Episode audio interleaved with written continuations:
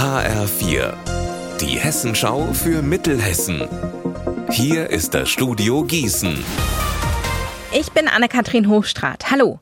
Keine schöne Nachricht aus Bad Nauheim. In der alten Johanneskirche wird kein stationäres Hospiz eingerichtet. Das seit sechs Jahren geplante Großprojekt ist gescheitert. Das haben die Stadt und der Trägerverein heute auf einer Pressekonferenz im Rathaus verkündet. HR4-Reporter Alexander Gottschalk, wie kommt es denn dazu? Ja, die Baukosten sind laut den Verantwortlichen nicht mehr stemmbar. Sie seien durch die Corona-Krise und den Ukraine-Krieg förmlich explodiert.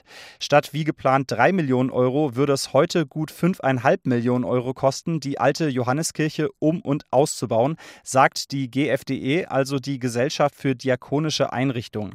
Sie hätte das Hospiz in Bad Nauheim bauen und betreiben sollen und ja, diesen Wunsch, den gibt es noch immer, aber jetzt geht es eben um einen günstigeren Neubau an einem neuen neuen Standort.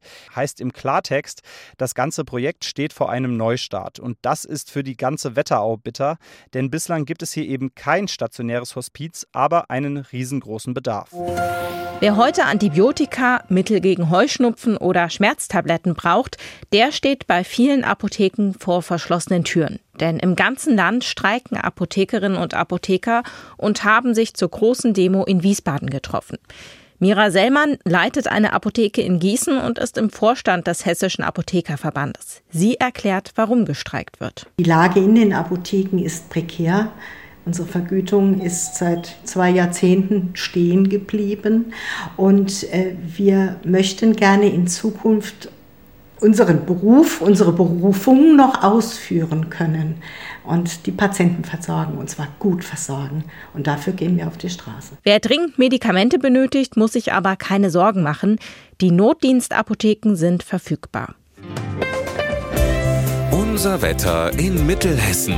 Der Juni zeigt auch weiterhin seine sonnige Seite. Jetzt am Nachmittag bilden sich vermehrt Wolken. Dadurch ist es auch etwas kühler als in den vergangenen Tagen. Die Wolken bleiben aber harmlos. Es bleibt trocken und warm. Bei 23 Grad in Kölbe, 23 Grad in Grünberg und 21 Grad in Heigerseelbach. In der Nacht lösen sich die Wolken schon wieder auf. Morgen wird es ziemlich genauso wie heute, nur wieder etwas wärmer. Ihr Wetter und alles, was bei Ihnen passiert, zuverlässig in der Hessenschau für Ihre Region und auf hessenschau.de.